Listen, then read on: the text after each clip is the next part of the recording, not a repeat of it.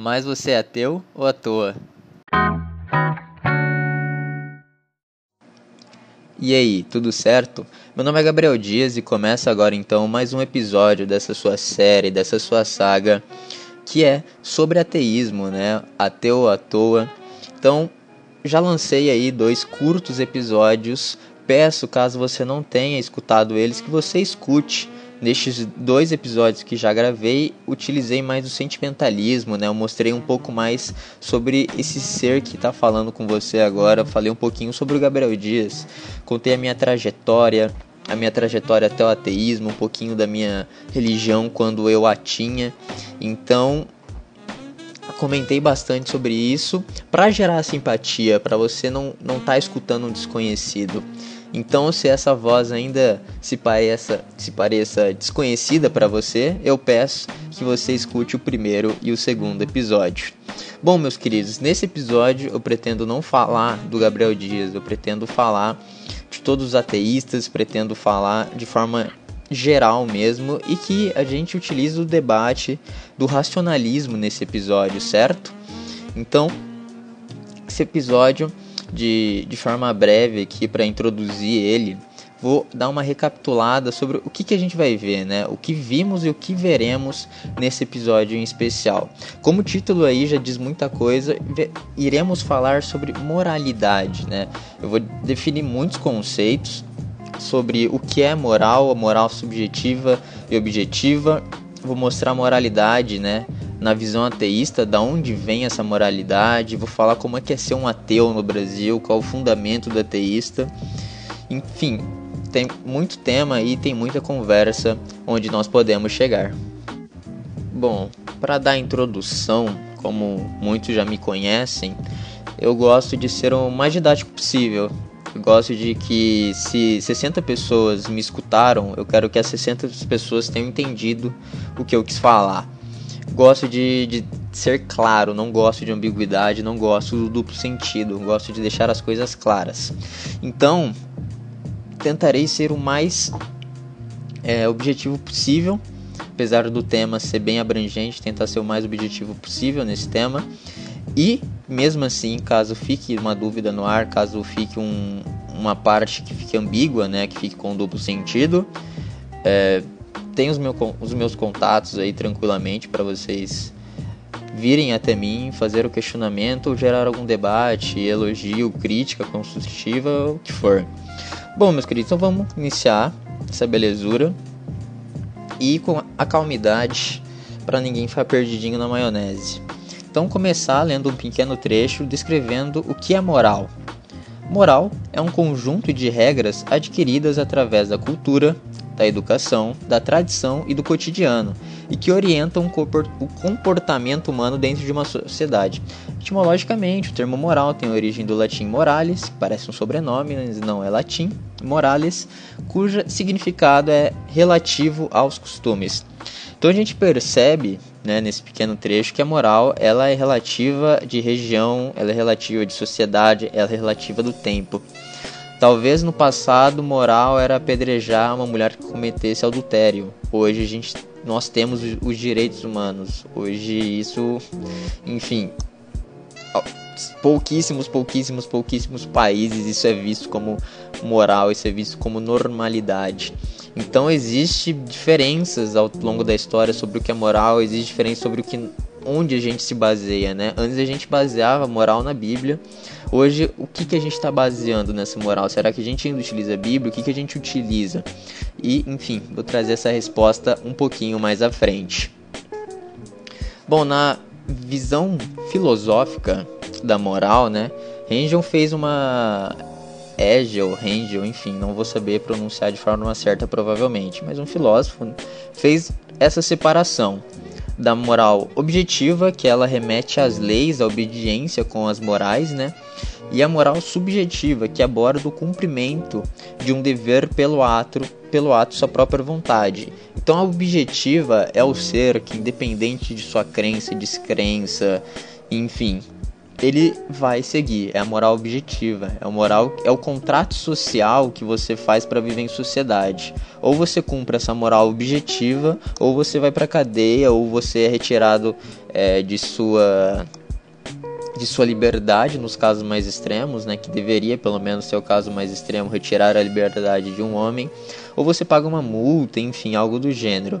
Então, todo ser, independente da crença, ele deve seguir a moral objetiva que ela é a lei, ela é o contrato social para você viver em sociedade. Perfeito? E aí temos a moral subjetiva, que é o que eu quero analisar mais, né? A moral subjetiva é aquele ato de sua própria vontade, né?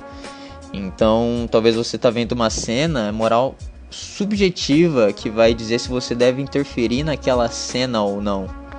Então, a moral subjetiva ela, ela define muitos atos dos seres humanos, né? E é nela que a gente vai debater um pouquinho mais de como o ateu ele constrói essa moral subjetiva, como que ele vai fazer ela se construir boa. E é isso que eu quero debater, é isso que eu quero conversar com vocês ao longo do programa. Doravante, meus queridos, vou dar exemplos para vocês sobre a moral objetiva e a moral subjetiva, para a gente analisar junto o abismo de diferença que existe entre as duas. É, vou citar o artigo 5 da Constituição, sou apaixonado nele e peço que você estude e analise a nossa Constituição, mesmo de forma superficial, porque com certeza o maior presente que a democracia nos trouxe foi essa Constituição. Quem me dera, que utopia linda seria se ela fosse vir à prática. Porém, como seres humanos, nós pecamos muito nesse quesito. Então, na moral objetiva, temos ali no artigo 5 Todos são iguais perante a lei, sem distinção de qualquer natureza, garantindo-se aos brasileiros e aos estrangeiros existentes no país a inviolabilidade do direito à vida, à liberdade, à igualdade, à segurança e à propriedade nos termos seguintes, que aí segue todo o artigo, recomendo que você leia, que ele é muito belo. Temos então a moral subjetiva. Cara, eu peguei um blog, sim, eu entro em blogs. Pareço ter 45 anos, talvez, mas eu juro que eu tenho 17 e tá no meu RG. Mas eu gosto de blogs. Sei lá, as pessoas são mais abertas, não talvez se preocupam tanto com com português formal e refinado. Enfim, é prazeroso o blog, é prazeroso. Ele não tem parâmetros como talvez a mídia geral tem. Então peguei um blog ateísta, o cidadão ateísta que foi entrevistado chama André Cassian. E a pergunta, né, quando não se crê em um Deus, como se fundamenta esses valores, como que, como que define o que é certo, errado, justo ou injusto, por exemplo. E ele responde que a moral dos ateus costuma ter uma orientação humanista, baseada no reconhecimento que seres humanos têm muitas necessidades, interesses e objetivos comuns, e que, portanto, é possível fundamentar valores morais em termos de necessidades humanas compartilhadas. Essa é a visão do meu companheiro ateísta André, e ó, enfim, deixo no ar ela para a gente dar sequência no conteúdo. E creio que ao final aí desse, desse meu querido episódio do podcast, eu vou comentar um pouquinho sobre a minha concepção em relação a isso. Vamos lá, dando sequência aqui então, debatemos, estamos debatendo, né, moralidade, passei objetivo, objetivo, um pouquinho da entrada aí sobre a moralidade ateísta e um vídeo que eu achei excepcional, achei sensacional do Richard Darkins, não sei se pronunciei certo, mas acho, pelo menos acredito, que muitas pessoas conhecem.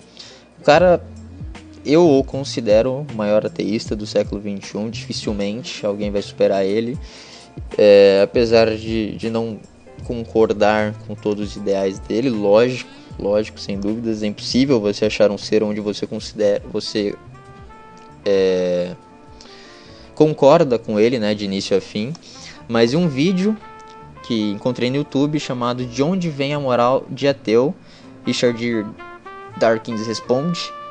Então, se quiser pesquisar, vale a pena, legendadinho, bonitinho. E ele diz que a moralidade do século XXI, igualdade para as mulheres, respeito pelos animais, não aceitamos mais a escravidão E enfim, todas essas coisas são coisas recentes. Temos pouca influência do Corão ou da Bíblia. Construímos essa moral através de um consenso racional, de um debate sóbrio sobre a, com filosofia, com política e com teoria do direito. Quando ele comentou isso é, no vídeo, deu um, aquele boom, né, aquela lâmpada na minha cabeça, que eu falei, caramba, é, é real isso. A gente não luta pelos LGBTs hoje, a gente não luta pelas mulheres, a gente não luta por uma igualdade de cores que ainda não existe, mesmo depois de, enfim, 200 anos da abolição. A gente continua lutando, mas a gente luta não porque Bíblia está dizendo que é para lutar ou o Corão. A gente luta porque construímos isso através dos direitos humanos. A gente construiu isso através de um debate racional, de um debate político, de um debate filosófico, de um debate da teoria do direito. E ele dizendo isso foi muito interessante porque eu não, não canalizei nesse ponto, né? De como o século XXI, a influência da religião nele, por mais que ainda no nosso país ela é grande, o que a gente acredita, o que a gente luta com pautas humanitárias, ela vem do racionalismo, ela não vem da religião. A religião tem o seu papel importante, sem dúvida nenhuma, disso eu nunca vou descartar em minha vida. Ela tem a sua construção social, a igreja. A igreja ela tem a ajuda na sociedade e é por isso que eu defendo o, o não pagamento de imposto por volta da igreja, porque ela cumpre muitos papéis onde o Estado devia estar cumprindo, mas a igreja acaba cumprindo.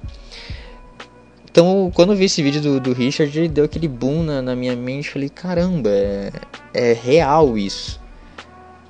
Se eu penso desse jeito, se as pessoas pensam desse jeito, que eu pelo menos, em minha humilde concepção, todas as pessoas deveriam pensar desse jeito, que é o jeito da igualdade, que é o jeito do respeito, que é o jeito do respeito à vida do próximo. A gente chegou nisso com um debate totalmente longe da religião, totalmente longe, longe, distante.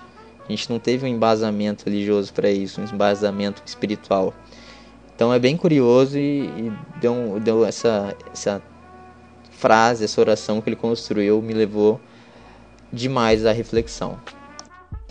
Citando mais um trecho do querido ateísta André, que eu já citei ele anteriormente, citando novamente, o questionamento que foi feito a ele é quais os fundamentos do ateísmo. E ele responde dizendo que o ateísmo não, propriamente não tem um fundamento. Ele não tem princípios, né? ele não tem conjunto de valores a serem seguidos. E ele diz que ateísmo é apenas um nome que se dá à descrença em Deus. Bom, para a gente finalizar esse essa parte racionalista até chegar à parte onde eu analiso tudo e passo a minha conclusão para vocês, temos é, dois trechos bem curiosos. Um é a pequena visão da igreja em relação aos ateus. Para construir bastante esse episódio, eu entrei em muitos sites é, cristãos, enfim, sites religiosos. Quem me acompanha no Twitter viu que eu, que eu entrei até alguns, vi umas colunas interessantes, engraçadas até. Mas eu entrei na cnbb.org.br, o Deus dos Ateus, e separei essa partezinha aqui para ler com vocês. Richard Dawkins chegou a afirmar que seu sonho seria a completa destruição de todas as religiões. Antes, os ateus iam para a fogueira da Inquisição. Aliás, abrindo um aspas aqui, abrindo um parênteses, melhor dizendo, vou fazer um, um vídeo, um vídeo não, perdão, um podcast, um áudio, melhor dizendo, é, sobre o ateu ao longo da história. Então, um pouquinho aqui já a introdução, né? Antes, os ateus iam para a fogueira da Inquisição. Será que agora serão os crentes que irão para fogueiras acesas por cientistas e ateus? Essa agressividade contra Deus e a religião mostra o desapontamento com a persistência da fé nos dias atuais, quando se esperava que Deus estivesse morto e sepultado. Mais que nunca, hoje o homem deseja colocar-se no lugar de Deus. A tecnociência reivindica pela boca de seus profetas lugar de Deus, enquanto parte da inte intelectualidade científica repropõe a morte de Deus como um avanço. A Europa como um todo se espanta com as contínuas conversões ao islamismo de um lado de outro com niilismo e o crescimento dos cultos satânicos. Não sei de onde pegou esse devido dado, mas eu, eu achei interessante essa concepção. Apesar, lógico, parece, é, uma, é um extremismo e uma loucura absurda que a igreja acaba se impondo nesses quesitos. Como, por exemplo, aquela coisa de que e se todo mundo se transformar em homossexuais, a, a espécie humana vai acabar e aí joga toda aquela feitiçaria em cima dos homossexuais? Não, é impossível. Tem como, todo mundo. É, é, é sem base, sem embasamento científico isso. Ai, mas esse aumento dos homossexuais. Não, não aumentou. Saiu do armário. Já existia já, desde a Grécia Antiga. Não vem com esses papos. E eu achei curioso demais, sabe? Tipo, imagine agora se os, se os cientistas, se esses ateuzinhos aí jogar a gente no fogo agora, reivindicando serem Deus e tudo mais. Falei, caramba, que universo paralelo, né? Que esses seres vivem. E eu fui pegar dado, eu não lembro de quando eu peguei esses dados, mas deve ser algo de 2012, algo assim. E no Brasil, somente 8%, 8 das, da população, né, da população geral, é, se declara ateísta. Aí você imagina esses 8% né, da população chegando, né? Falando, ô, você acredita em Deus? Acreditou? Acendi uma churrasqueira lá em casa, se por favor pode me acompanhar aqui, acho que você vai ter que queimar na fogueira da Inquisição. Então, é uma, mano, loucura, loucura. Pra mim isso é delírio. Mas vai que, né? Quem sou eu para dizer que, que os ateus não vão chegar nesse ponto? Quem sou eu? e o último tópico, antes de eu chegar aí na reta final do episódio, como é ser ateu no, no Brasil? Eu peguei uma matéria da BBC, queria colocar ela inteira aqui e ler para vocês, mas imagino que esse episódio vai ser o maiorzinho que eu produzi. Mas o título é Preconceito, Agressividade e Desconfiança. Como é ser ateu no Brasil? E começa a dissolver um pequeno trecho da introdução. Dos mais de 480 mil candidatos a vereador, Edmar era o único, único, único, único. Eu fico já em choque com isso, né? 480 mil candidatos a vereador. Edmar, nome da figura, Edmar era o único declaradamente ateu no Brasil. Enquanto uns demonstravam curiosidade em saber como um ateu lida com as questões cruciais da vida, como a morte e doença, outros, mais exaltados, reagem com desprezo e agressividade, relata o candidato. E durante a campanha de Mar, ele, diz, ele comentou que perdeu as contas de quantas vezes ele foi insultado nas ruas por conta de sua não crença e tudo mais, eu nem segui o resto, nem peguei mais detalhes para não prolongar tanto. Mas para a gente ter uma noção de como a representatividade, como existe um medo sobre se declarar ateísta no, no século 21 e realmente existe. Bom, meus queridos, da parte racionalista, da parte conteudista, chegamos ao final. É, teremos agora sequência sobre um pouquinho, um pouquinho da minha fala, né? Que tudo que eu falei até agora pouco foi minha opinião, pouco foi algo sem embasamento. E agora que passamos todo o embasamento, irei dizer um pouquinho sobre a minha conclusão, sobre a maneira que eu penso, a maneira que eu vejo, enfim, outras palavras, compartilhar com vocês a minha moralidade. Simbora então. Fico muito feliz se você já tem escutado até aqui, agradeço do fundo do meu coração. Peço que compartilhe se isso foi útil para você. Peço que se você for um ser descrente como eu e existe aquela pessoinha que fique cutucando você e falando assim, ó, oh, você não vai dar nada em sua vida, peço que mande esse, esse podcast, porque o, o maior lance dele, o maior objetivo meu é quebra de preconceito, é quebra dessa vibe. Não faço ele para levarem as pessoas ao ateísmo, eu faço ele para as pessoas respeitarem o ateísmo e para que os ateus aprendam também que não é porque a gente não acredita num cara superior que a gente é melhor do que alguém, ou que a gente é mais inteligente, ou algo do gênero. Enfim, meus queridos, chegamos aqui então na minha moralidade, né? Como que um ateísta pensa na moralidade? Bom, para você achar um grupo de ateus éticos, por exemplo, no Facebook, você fica um ano inteiro para tentar achar um.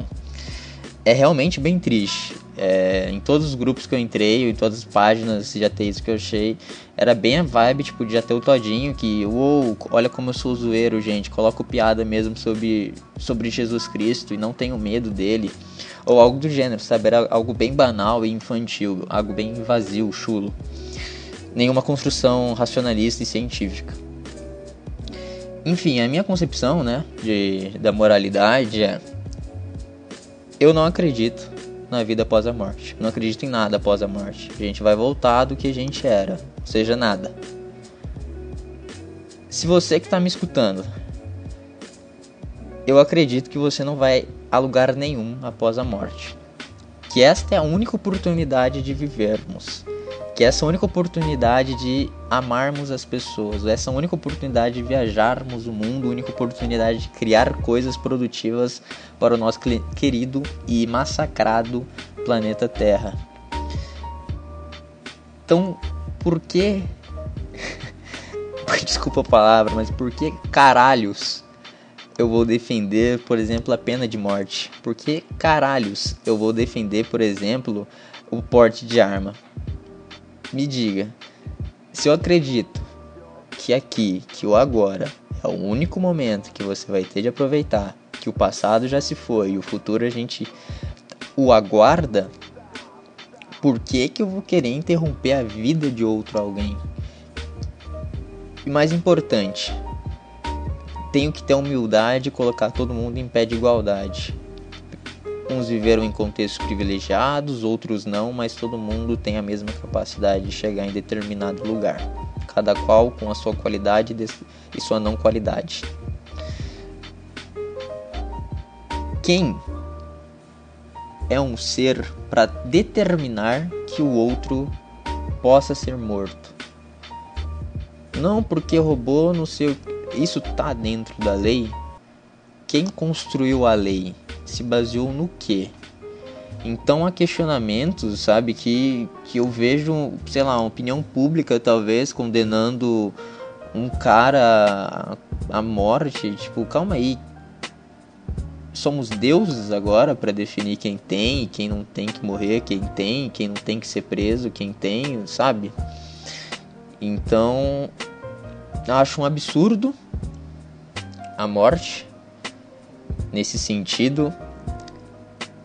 E tem uma frase que eu gosto muito, que é se um líder de um país, se um presidente de um país acreditasse que não acreditasse em vida após a morte, ele talvez teria mais cuidado em mandar os soldados para a guerra. Então a gente tem que parar e parar de romantizar também a morte, sabe? A gente tem que romantizar a vida. Quando eu vejo talvez um jovem que parte devido à depressão e tudo mais, ou algo do gênero, as pessoas normalmente dizem, né, nossa, agora ele está num lugar melhor, agora cessou o sofrimento dele. E não debate sobre o sofrimento desse ser, sabe? Olha, vamos debater sobre o sofrimento dele, vamos conversar sobre o, o, o quão ele estava sofrendo para chegar em tal ponto, tal ponto de talvez acabar com a única oportunidade dele de estar nesse mundo aqui não vamos deixar outras pessoas irem também, vamos parar de romantizar, vamos parar que acabou o sofrimento dele. O sofrimento dele tinha que ter parado aqui, com a gente. Então a gente tem que debater mais isso, a gente tem que conversar sobre essa construção e tudo mais. E lógico, o ateísmo vai defender muitas outras pautas além dessa. Se essa é a única oportunidade, eu vou querer que você viva intensamente, eu vou querer que você voe, eu vou querer que você chegue onde você queira chegar, desde que não atrapalhe a caminhada de outros temos que todos ir através do progresso nacional. Então é lógico que eu vou defender, por exemplo, um, um pedaço de terra para um sem terra, é lógico que eu vou defender um teto para um cara sem teto. É lógico que eu vou defender comida para um cara que não tem comida. É lógico que eu vou defender cannabis para quem quer fumar cannabis, porra. É lógico que eu vou defender todas as formas de amor do mundo. E sabe, é amor, porra. O que, que vai incomodar na sua vida? Então, só o fato de você ter a concepção de que esta é a única oportunidade que eu tenho, é a única oportunidade que você tem, isso já faz a gente defender muita coisa, muita coisa mesmo, muita coisa mesmo. Isso já faz a gente defender a vinda dos refugiados para cá, por exemplo, da Venezuela, porque essa é uma oportunidade, pô. A gente vai deixar o cara passando fome lá, sofrendo pra cacete, não. Essa é a única oportunidade que ele tem de sorrir nesse mundo, sabe? A única oportunidade de ter de ter oportunidades, essa é a vibe. Então tem muitas pautas que, que se acaba defendendo só de você ter essa concepção, sabe? Muitas, muitas pautas mesmo, mesmo. Bom, acabei falando mais do que eu imaginava nessa minha concepção. Esse episódio eu fiz um pouco mais diferente, eu fiz mais descontraído, sem tanto regimento, sem tanto parâmetros e tudo mais. Antes eu, tipo, eu gravava um minuto, já pausava, já salvava, porque não, esse minuto eu acertei, esse minuto eu errei, vou regravar. Então esse eu fiz mais relaxado, não sei se eu vou gastar tanto tempo com edição também, tudo mais. E, enfim, quero, né, esse meio tempo turbulento, quero publicar cada vez mais. Dei um, um pause devido para ajeitar, logo mais eu parto de viagem, ficar um aninho fora do país. E imagino que eu vou ter muito tempo para conversar com vocês sobre, conversar como que, que vai ser essa minha aceitação, né? Essa, essa... Enfim, vou ver como que, que casa que eu vou cair, né? A família, como é que vai ser a sociedade em relação a mim nesse outro país, que é o México, como é que vai ser essa convivência, como é que é o cristianismo de lá, como é que é o cristianismo daqui do nosso querido Brasil. Então, muita coisa para atualizar, muito tema, muito assunto, enfim, recomendações nesse vídeo como já nesse vídeo, eu sempre falo vídeo, nesse áudio, nesse podcast, como já tá grande, dessa vez não vai ter as queridas recomendações, mas vai ter, claro, sem dúvida nenhuma, os erros de gravações que sempre existe, né? Não adianta, sempre dá aquele pause na cabeça, aquele tilt, não, não tem o que fazer. Então vai aí para finalizar esse episódio os erros de gravações. Agradeço a você que escutou até aqui. Peço que você compartilhe, peço que você me dê um feedback se tá legal desse jeito, um pouquinho maior, se eu tento encurtar, se eu tento aumentar, enfim. Vocês que mandam o jeito que eu construo essa bagaça. Um forte abraço. Fique bem na presença de Darwin.